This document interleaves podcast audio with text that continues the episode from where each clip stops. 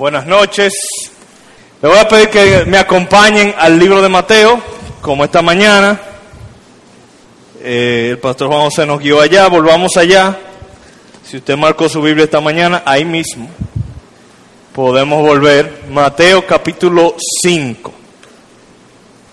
Yo anticipo que hoy vamos a ser breve, porque ya esta mañana ustedes recibieron una gran dosis de verdades, y hoy simplemente vamos a, a retocar eso con algo más. Hoy nos vamos a enfocar en el, en el verso 6, pero yo voy a querer leer desde el 3 al 10. Bienaventurados los que tienen hambre y sed de justicia. Así hemos titulado el mensaje de esta noche, basado en Mateo capítulo 5, verso 6. Pero vamos a leer desde el 3 al 10. Bienaventurados los pobres en espíritu, porque de ellos es el reino de los cielos. Bienaventurados los que lloran, porque ellos recibirán consolación. Bienaventurados los mansos, porque ellos recibirán la tierra por heredad. Bienaventurados los que tienen hambre y sed de justicia, porque ellos serán saciados. Bienaventurados los misericordiosos, porque ellos alcanzarán misericordia. Bienaventurados los de limpio corazón, porque ellos verán a Dios. Bienaventurados los pacificadores, porque ellos serán llamados hijos de Dios. Bienaventurados los que padecen persecución por causa de la justicia, porque de ellos es el reino de los cielos. Hermano, no es ningún secreto para nadie que todos queremos ser felices. No hay nadie sobre la tierra que no quiera ser feliz. Y aunque usted crea que usted no quiere ser feliz, eso no es verdad, usted quiere ser feliz. Y aun los que se suicidan, se suicidan porque quieren acabar con sus problemas y creen que van a alcanzar felicidad allá. Y eso no es malo. Dios nos ha creado con un anhelo inextinguible, inagotable por ser feliz. Como se dice aquí frecuentemente, nos levantamos temprano, nos acostamos tarde, trabajamos, estudiamos, todo buscando saciar ese anhelo.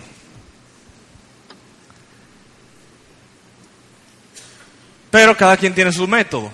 Cada quien usa un camino, toma un camino para alcanzar la felicidad. El Señor Jesucristo empieza el más grandioso sermón de la historia, el sermón del monte, hablando de la felicidad.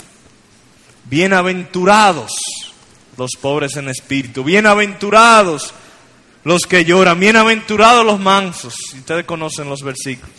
En otras palabras, el tema de este sermón es la felicidad del hombre. Y cómo Jesús ve la felicidad del hombre, dónde la encontraremos y cómo nos puede y cómo la podemos obtener. En los versículos 3 al 11 encontramos lo que normalmente se le llama las bienaventuranzas, como explicaba el pastor Juan José esta mañana, porque cada versículo empieza con esa frase, bienaventurados los de tal manera. Y podríamos llamarle a esto una descripción puntual del carácter de los miembros del reino de los cielos. Y lo maravilloso es que la característica principal, ¿cuál será la característica principal de los miembros del reino de los cielos? Yo diría que son bienaventurados. Porque no importa en cuál versículo tú vas, todos tienen esa cualidad. Son bienaventurados. Y esa felicidad, esa bienaventuranza tiene mucho que ver con su carácter. Bienaventurados los pobres en espíritu, los mansos, los misericordiosos, los de limpio corazón, etc. Las bienaventuranzas, y esto lo he empezado a ver con mayor claridad al, estudiar este tema en preparación para el mensaje, las bienaventuranzas están muy relacionadas entre sí. O sea que el Señor Jesús no vino a decir ocho bienaventuranzas aleatorias, al azar, sino que realmente llevan un orden lógico, están relacionadas entre sí. La primera y la última, como también decía el pastor Juan José esta mañana, tienen la misma promesa. La primera dice, bienaventurados los pobres en espíritu, porque de ellos es el reino de los cielos. La última en el verso 10 dice, bienaventurados los que padecen persecución por causa de la justicia, porque de ellos es el reino de los cielos. Lo cual le pone como un paréntesis a todas las bienaventuranzas, diciéndonos que todos los bienaventurados son miembros del reino de los cielos. Los miembros del reino de los cielos son bienaventurados. Pero además es interesante ver que uno puede dividir las bienaventuranzas como en tres o cuatro categorías. Las primeras tres tocan en un tema de, de un estado de vacío. Por ejemplo, habla de pobreza espiritual. El pobre no tiene nada que dar, más bien recibir. Pobreza espiritual. Habla de llorar. Uno llora porque lamenta algo, porque le duele algo. Y habla de los mansos, que son personas que tienen una baja estima de ellos mismos. Son las tres primeras bienaventuranzas entonces reflejan una actitud de un estado de humildad, de un estado vacío. Pero luego llega nuestro versículo, el verso 6, que es como uno de transición, donde estamos viendo personas que tienen hambre y sed de justicia, que también necesitan, los que tienen hambre no tienen nada que dar, tienen mucho que recibir. Pero la promesa dice, serán saciados. Entonces empieza a haber llenura. Y como resultado de esa saciedad o de esa llenura, eso se manifiesta en que son misericordiosos, verso 7, puros de corazón o limpios de corazón, verso 8, pacificadores o reconciliadores, verso 9. Entonces, de un estado vacío, luego son saciados como resultado abundan en obras buenas y al final, en el verso 10, las personas que viven así deben esperar persecución, deben esperar padecer por causa de vivir así, por causa de esa justicia. Nuestro enfoque para hoy será en el verso 6, en esa transición de vacíos a saciados. Jesús dice, que esas personas son bienaventuradas, son felices.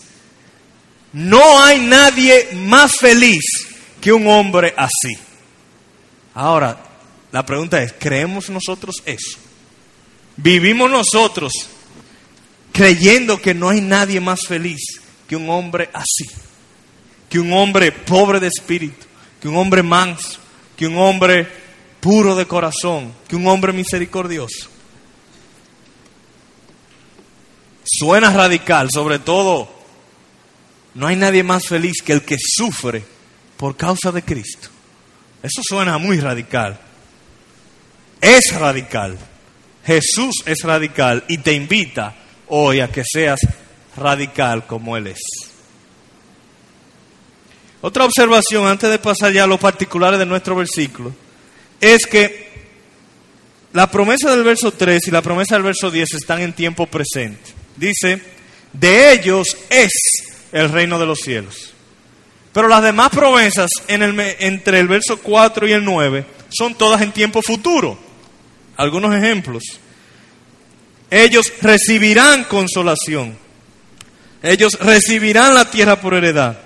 Ellos alcanzarán misericordia. Ellos verán a Dios. Ellos serán llamados hijos de Dios. Y esto nos enseña un principio o un concepto que los teólogos le llaman el ya, pero todavía no del reino de los cielos. Ya, pero todavía no. El reino de los cielos ha llegado, pero todavía no ha llegado completamente. Y así son todas las bendiciones del cristiano. El reino de los cielos es nuestro, pero todavía no es nuestro totalmente. Y por eso, eh, es parte de la razón, entiendo, que el texto presenta las bendiciones en presente, pero también en futuro. Porque el cristiano posee las bendiciones de Dios, pero también todavía no las posee plenamente. Hoy entonces vamos a concentrarnos en estudiar la bienaventuranza ubicada en el verso 6. Y Dios quiera que su palabra penetre y dé frutos en nuestros corazones por medio de la obra del Espíritu Santo. Como le decía al principio, todos queremos ser felices. Todo el mundo quiere ser feliz. Dios nos ha creado así. Pero el problema es cómo buscamos saciar ese anhelo. Eh, el problema es que muchos de nosotros desperdiciamos nuestras energías buscando la felicidad en los lugares equivocados. Anhelamos profunda plena y duradera felicidad, pero la buscamos en los lugares cerrados y quedamos insatisfechos, con hambre, aún después de haber ingerido esas cosas que prometen llenarnos. Y yo estoy seguro que muchos de ustedes o han experimentado eso o lo están experimentando. Es probable que mientras estemos en esta tierra, siempre experimentemos esa insatisfacción en algún grado u otro. Tu alma está hambrienta, tu corazón sediento, tienes un anhelo insaciable y frecuentemente sientes que te falta algo. Estoy seguro que muchos de ustedes han experimentado eso. Es como una persona que tenga hambre. Todos nosotros también hemos experimentado eso, el hambre. Su deseo por comer es irrefutable. Es seguro que tiene hambre. Pero entonces, cuando su estómago y sus intestinos empiezan como a sonarle, en lugar de él comer alimento, empieza a, pegarle una mordida al cartón. Coge cartón, le echa sal o cartón a la plancha, o cartón a la vinagreta, o cartón relleno de papel periódico, o una pizza de cartón, redondita así. Se la come, la mastica, se la traga, luego, en lugar de beber agua para saciar su sed y bajarse el cartón, lo que hace es que se sirve una botella de aceite manicera y con eso se baja el cartón. Es posible, yo admito que es posible que momentáneamente se le quite el hambre. Es posible que su estómago se llene, se va a llenar de cartón y de papeles y de aceite y, y se le va a quitar el hambre por un tiempo. Y sin tomar en cuenta todas las complicaciones médicas y el estreñimiento que eso probablemente le va a causar, sin tomar en cuenta eso, simplemente el hecho de que nuestro cuerpo no es tan hecho para digerir cartón y papel y aceite, sobre todo si es de carro, por ejemplo, eh, su cuerpo, aunque él no sienta hambre en el momento, se irá debilitando porque no puede sacarle energía a esos alimentos. Y va a volver a tener hambre, pero un hambre mayor porque no, no ingirió realmente ninguna nutrición. Y aunque es un poco chistoso cuando lo ilustramos así, es muy similar a cómo los hombres buscan su saciar ese vacío, ese anhelo por ser feliz.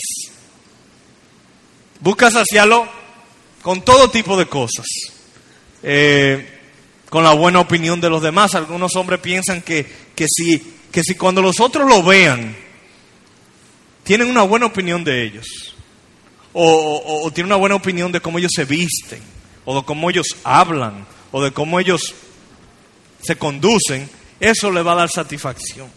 O piensan, bueno, tal vez una, una buena familia, eso me va a dar total satisfacción. O piensan, No, si yo me entrego completamente a mi profesión y escalo en este mundo, eso me va a dar satisfacción. O tal vez los placeres del pecado, el sexo y las drogas y el alcohol y muchísimas cosas, piensan, ahí está la satisfacción. Pero en ninguna de ellas lo encuentran. Y por eso, por más que el hombre se entregue a estas cosas, nunca obtiene profunda, plena y duradera felicidad. Y eso es importante porque uno puede obtener felicidad. Pero estoy hablando de una felicidad profunda, plena y duradera. Así como el que se come el cartón puede quitársele el hambre temporalmente, pero él no va a obtener una satisfacción profunda, plena y duradera.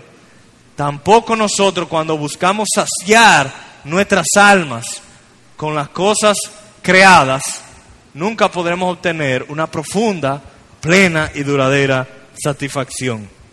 Porque esas cosas no son comida para el alma. Jesús dice en nuestro versículo, que bienaventurado es aquel cuya hambre y sed es, no por las criaturas, es por la justicia. Vuelvo a leer el versículo. Bienaventurados los que tienen hambre y sed de justicia, porque ellos serán saciados. Te vamos a hacer una pregunta al texto. ¿Qué es la justicia?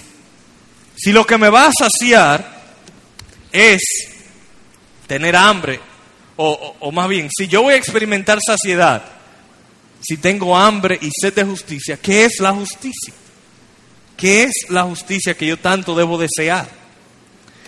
Y aquí quiero aprovechar eh, la ocasión para aplicar un principio de interpretación bíblica que nos puede ayudar a todos en esta circunstancia y en otras circunstancias cuando estemos leyendo la Biblia. Por ejemplo, nosotros nos, leemos, nos topamos con este texto, bienaventurados los que tienen hambre y sed de justicia. Y uno se pregunta, ¿qué es justicia? Si yo le pregunto a ustedes, ¿qué es justicia? Bueno, uno pudiera ir al diccionario. Pero ¿qué sucede? Que si usted va al diccionario va a encontrar tal vez cuatro definiciones para la justicia o más. ¿A, a cuál de ellas se refiere el texto? O tal vez usted dice, bueno, lo que tenemos que hacer es buscar cómo se usa la palabra justicia en el resto de las escrituras.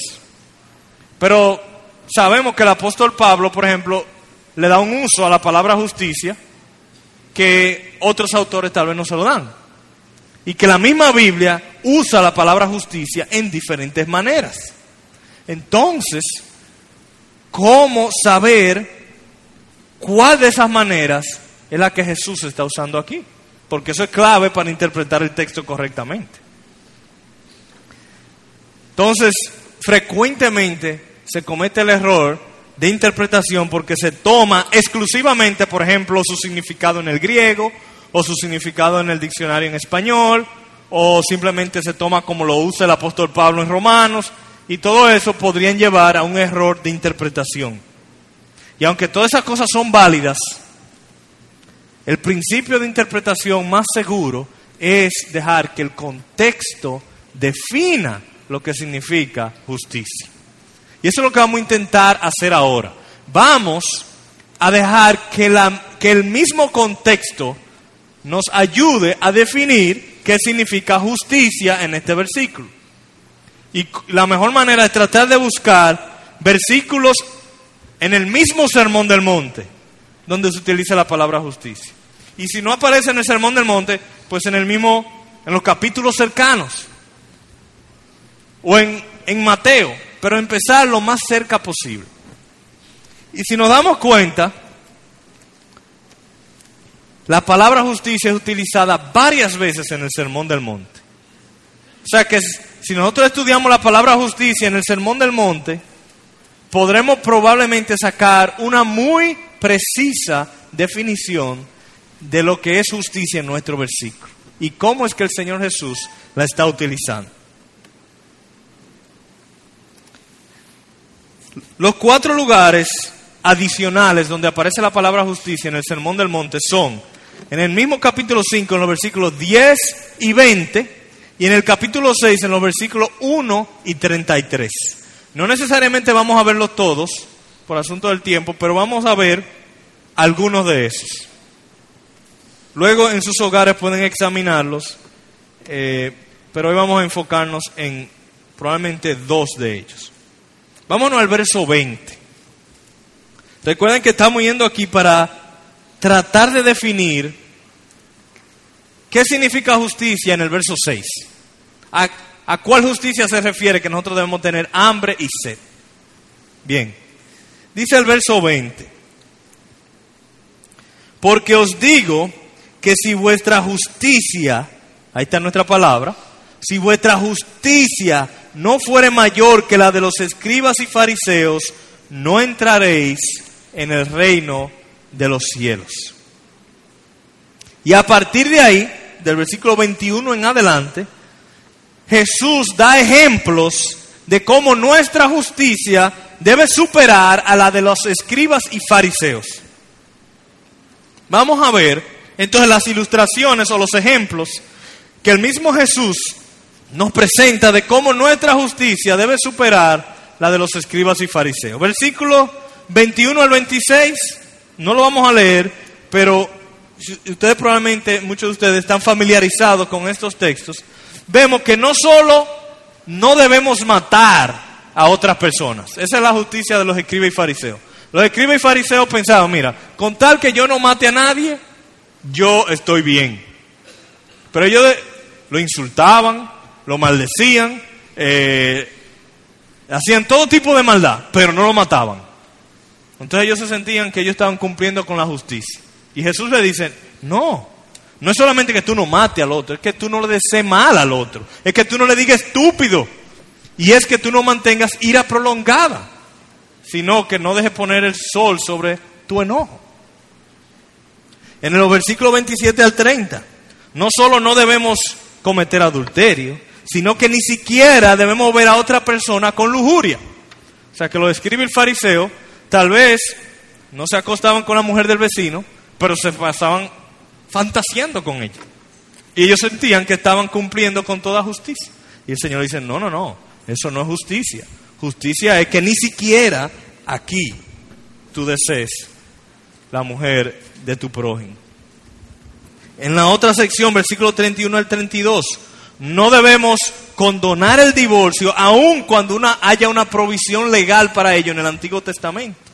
Moisés había dado una provisión legal por la dureza de la del corazón de ellos para el divorcio y Jesús dice, el divorcio no es permitido por cualquier cosa como ustedes vienen practicándolo, aun cuando haya una provisión en el Antiguo Testamento, sino que deben guardar su pacto matrimonial aún bajo circunstancias difíciles.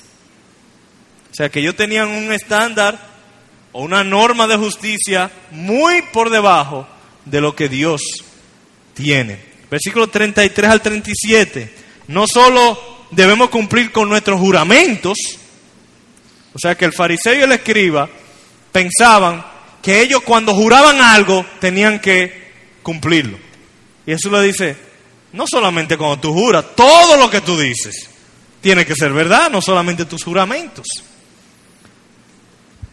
Versículo 38 al 42. En lugar de pagarle al otro los daños que me causa bajo el esquema de ojo por ojo, diente por diente, poner la otra mejilla y devolver bien por mal. La justicia que Jesús nos exige es que en lugar de usar ojo por ojo y diente por diente, usemos otra mejilla y bien por mal. Y en los versículos 43 al 48, en lugar de solo amar a nuestros amigos y familiares, amemos a nuestros enemigos y oremos por los que nos persiguen. Entonces, todo ese recorrido es tratando de definir qué significa justicia en la manera que Jesús la está usando esta palabra en el Sermón del Monte. Y creo que queda claro entonces, queda claro que Jesús dice que nuestra justicia debe, que cuando Jesús dice esto, que nuestra justicia debe superar a la de los escribas y fariseos, la palabra justicia se refiere a santidad de vida, a rectitud. Entonces no se está refiriendo aquí a la justicia imputada de Jesucristo. O no se, no se está refiriendo a darle a cada quien lo que merece. O a la justicia civil. No, se está refiriendo a la santidad de vida, a una rectitud de vida que debe ser superior a la que los escribas y fariseos vivían, porque la de los escribas y fariseos solamente era en lo externo, pero no trabajaba con la mente y el corazón. Y eso concuerda perfectamente con lo que vemos en las bienaventuranzas. Porque él dice, los que tienen hambre y sed de justicia serán saciados. Y luego las otras bienaventuranzas que muestran, obras de justicia, misericordia, pureza en la vida y pacificadores.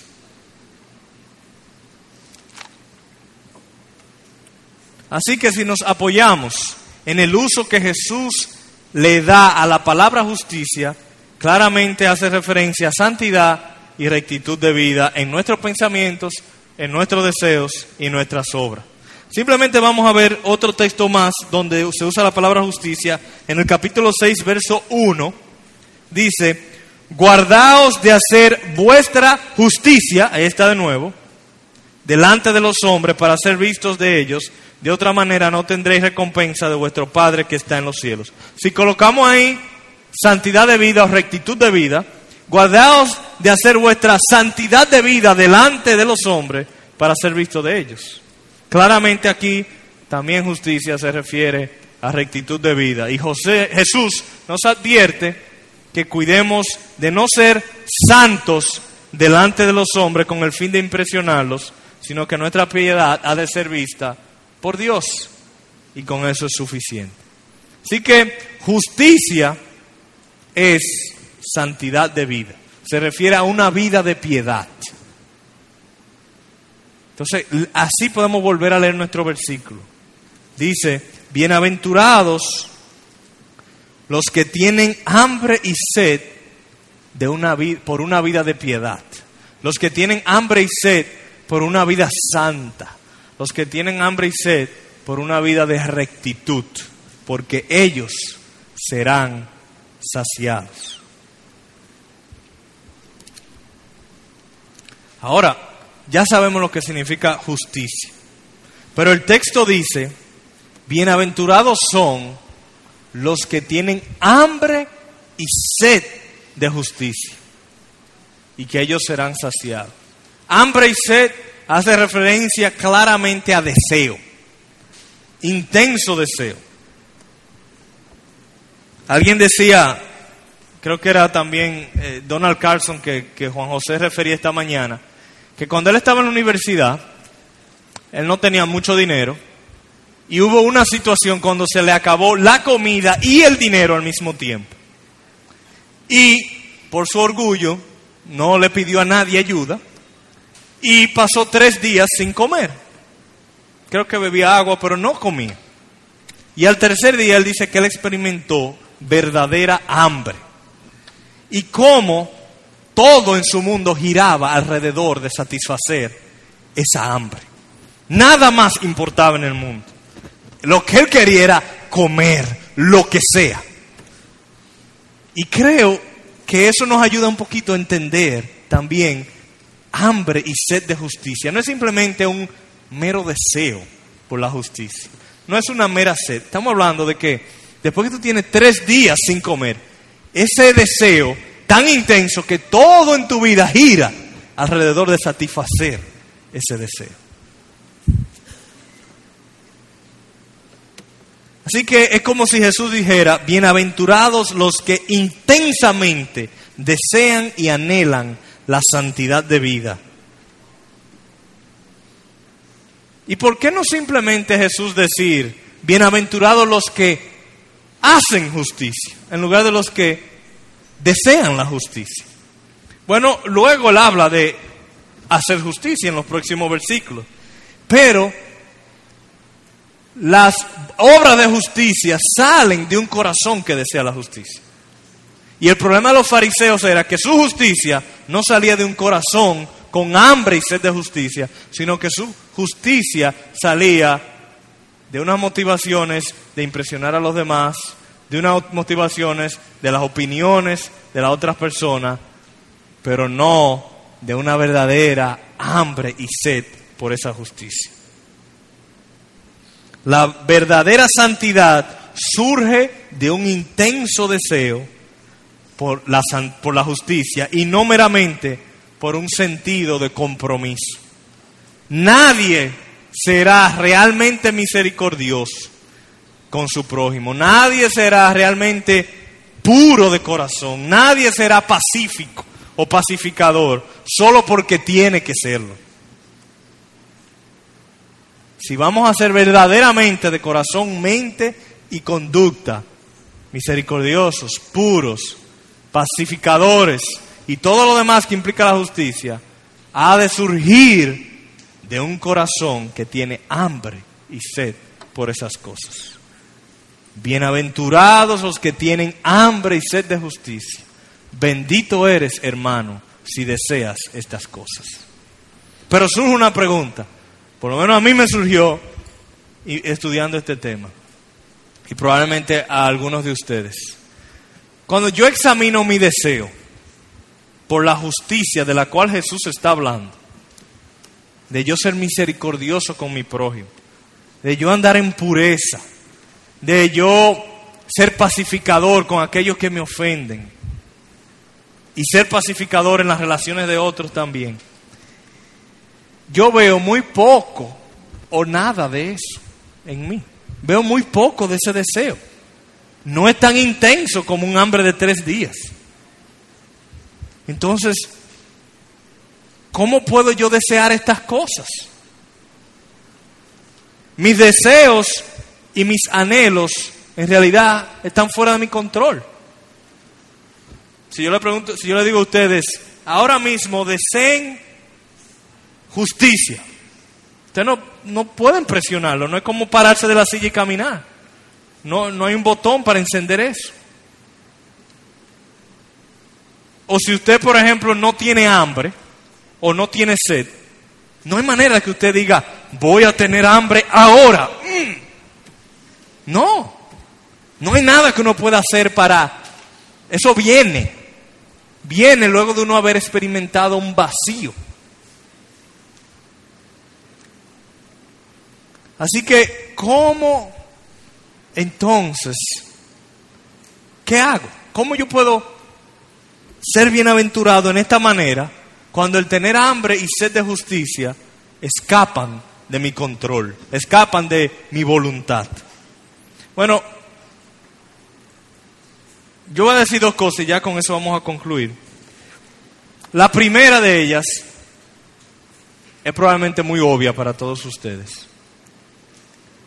Primero puedes y debes pedirle a Dios que te dé esa hambre y sed que ahora no tienes o que es muy reducido. Como eso tú no lo puedes lograr por ti mismo, tú puedes y debes pedirle a Dios que te dé esa hambre y sed. Y más adelante, en el mismo Sermón del Monte, ¿qué dice Jesús? En un texto muy conocido, pedid y se os dará. Buscad y hallaréis. ¿Por qué? Porque Jesús viene dándonos todos estos principios que ya vimos de su justicia. Y cuando uno ve eso, uno dice, ¿y cómo yo voy a cumplir con todo eso? ¿Cómo yo voy a tener una justicia que supera a la de los escribas y fariseos? Y Jesús dice, pedid y se os dará. Pues si vosotros siendo malos sabéis dar buenas dádivas a vuestros hijos, ¿cuánto más vuestro Padre que está en los cielos dará cosas buenas a los que le piden? Así que, si tú eres como yo y tú examinas tu hambre y sed por justicia y tú dices, estamos cortos aquí, falta mucho. Lo primero es, ponte de rodillas, pídele Señor, abre mi apetito por la justicia de tu reino. Pídele como hicieron otros creyentes. El salmista, guíame por senda de justicia, por amor de tu nombre. O vivifícame en tu justicia. Dios, quien es bueno, y ha prometido que nos va a conceder todo lo que le pidamos según su voluntad, de seguro nos va a conceder esta. ¿Por qué? Porque es su voluntad que nosotros tengamos hambre y sed de justicia. Pero en segundo lugar, además de orar, yo meditando sobre esto del hambre y la sed, creo que hay otra cosa muy importante que nosotros podemos hacer para contribuir a que podamos tener más hambre y sed de justicia. Más hambre y sed por vivir el sermón del monte. Déjame tratarlo de ilustrarlo de la siguiente manera. Yo tanto hablar de comida, ya tengo hambre realmente. Eh, pero ahorita la mayoría de nosotros vamos a cenar, después que salgamos de aquí. Pero ¿qué sucede? Si camino a la casa nos paramos en un colmado y nos compramos 300, 300 gomas de mascar o chicle, como decimos nosotros, y nos lo comemos los 300 y nos lo tragamos. Cuando nos pongan la yuca y el huevo, ¿qué va a suceder? Además que vamos a tener la cabeza llena de azúcar, así que no vamos a poder ni, vamos a estar mareados de azúcar probablemente, pero no vamos a tener hambre por la comida. ¿Por qué? Porque nuestro estómago, el espacio de nuestro estómago fue reemplazado como con, chicle en lugar de la comida. Entonces, no importa lo que haga, es más, es probable que tú te pongas a orar en ese momento y digas, Señor, perdóname por haberme comido el chicle, pero dame hambre ahora para yo comerme esta yuca. Y sabes que es probable que no te dé hambre. ¿Qué sucede? Que nosotros a veces nos comportamos así con el Señor. Nosotros llenamos nuestras vidas de un paquetón de basura de este mundo. Pero entonces pretendemos venir donde el Señor y decirle, Señor, eh, dame hambre y sed de justicia. Y tú sabes que muchas veces no la tenemos. Y es que Dios no nos está contestando la oración. Bueno, no nos la está contestando porque nos estamos llenando de chicle, del chicle de este mundo, llenando de pizza de cartón. Y, y nos afanamos tanto. Esto me ayudó a entender muchísimo más el final del capítulo 6 de Mateo. Nos afanamos tanto con el trabajo, por la comida, por el vestido, que nos quita el hambre por la justicia. Nos llenamos tanto de lo que sale por televisión, internet, el Facebook, que nos quita el apetito por la justicia. Y todas esas cosas que son buenas, pero no sacian el alma. Bienaventurados los que tienen hambre y sed, no de internet, sino de justicia. Esos son los que serán saciados. Entonces la palabra de Jesús en este mismo sermón del monte, al final del capítulo 6, vayan allá, ahí mismo, verso 31. Es maravilloso cómo está todo conectado en el sermón, en el sermón del monte. El Señor empieza a tocar el tema de la justicia en las bienaventuranzas, pero no lo, no lo deja, no se olvida de él, vuelve y lo retoma al final del capítulo 6 Dice el verso 31 y 33. Ustedes podrían leerlo completo y le dan tal vez más claridad, pero vamos a limitarnos al verso 31 y 33. No os afanéis pues diciendo qué comeremos o qué beberemos o qué vestiremos. Todas cosas legítimas, por cierto. Y todas, todas cosas por las cuales debemos trabajar. Verso 33. Mas buscad primeramente el reino de Dios y qué?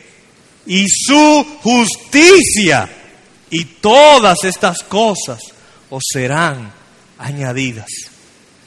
¿Qué es lo contrario a buscar primeramente el reino de Dios y su justicia? Afanarse por qué vamos a comer, qué vamos a beber, qué vamos a vestir.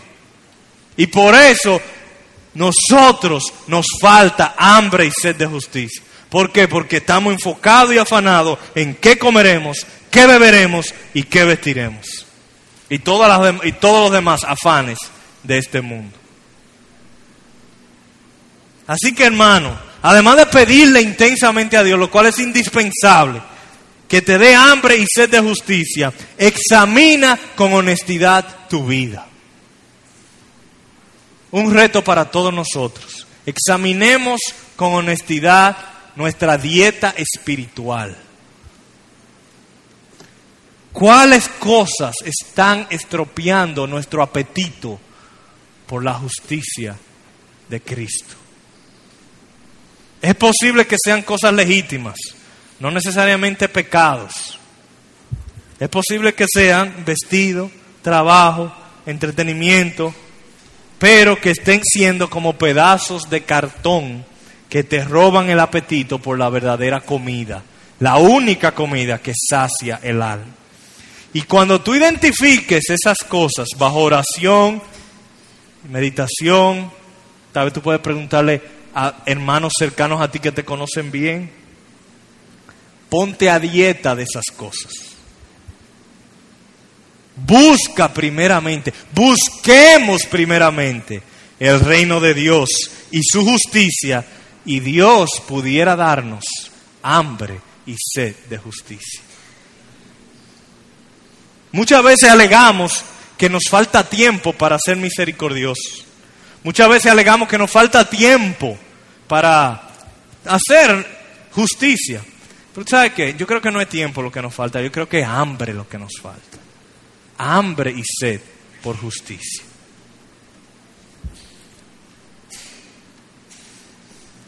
Entonces ese examen es para identificar cuáles cosas nos están robando o estropeando el apetito espiritual.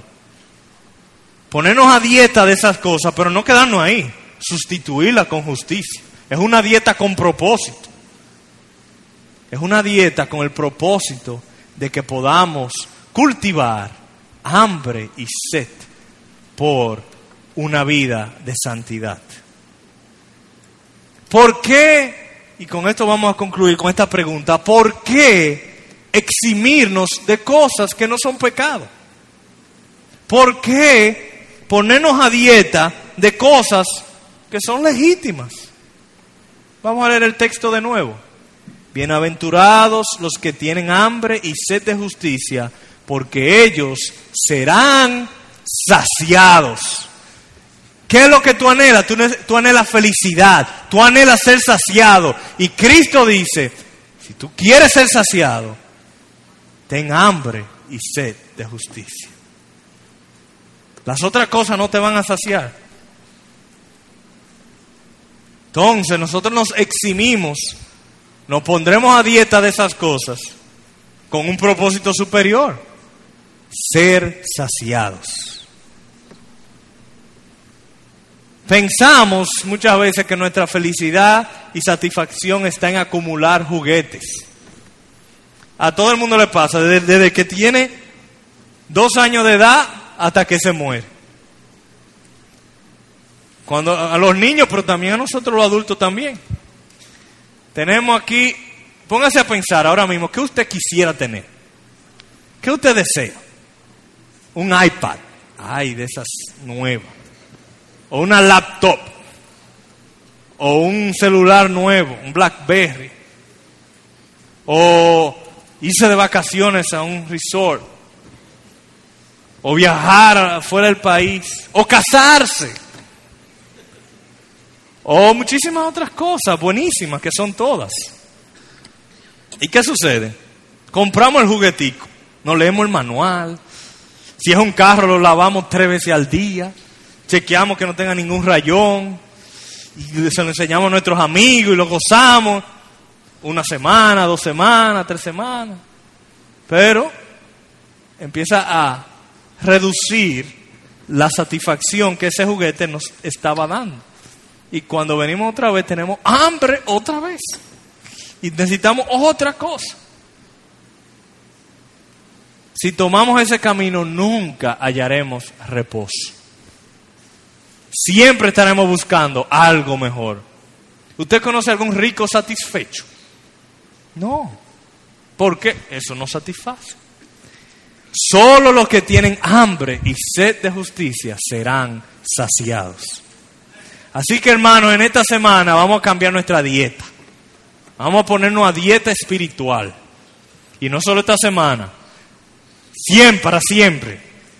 Vamos a buscar modificar nuestra dieta espiritual para que contribuya a que se desarrolle en nosotros hambre y sed de justicia, a despojarnos del peso que nos asedia, de las cosas que, que nos llenan pero son cartón, y realmente perseguir la justicia. No es muy tarde, aunque tú tengas 70 años de edad, no es muy tarde para hacer ese cambio. Y esa y dice Cristo, seremos saciados. Pero es una saciedad que se empieza a experimentar de una vez, pero en forma de aperitivo. Pero un día será profunda, plena y para siempre. Entonces, ¿has, experimentado la vanidad de, de las cosas de este mundo? Estoy seguro que todos lo hemos experimentado. Anda buscando la felicidad y la satisfacción en todas partes y después de un tiempo vuelves a lo mismo. Estás cansado de los cartones que llenan pero no sacian. Jesús te dice hoy, bienaventurados los que tienen hambre y sed de justicia, porque ellos serán saciados. Amén.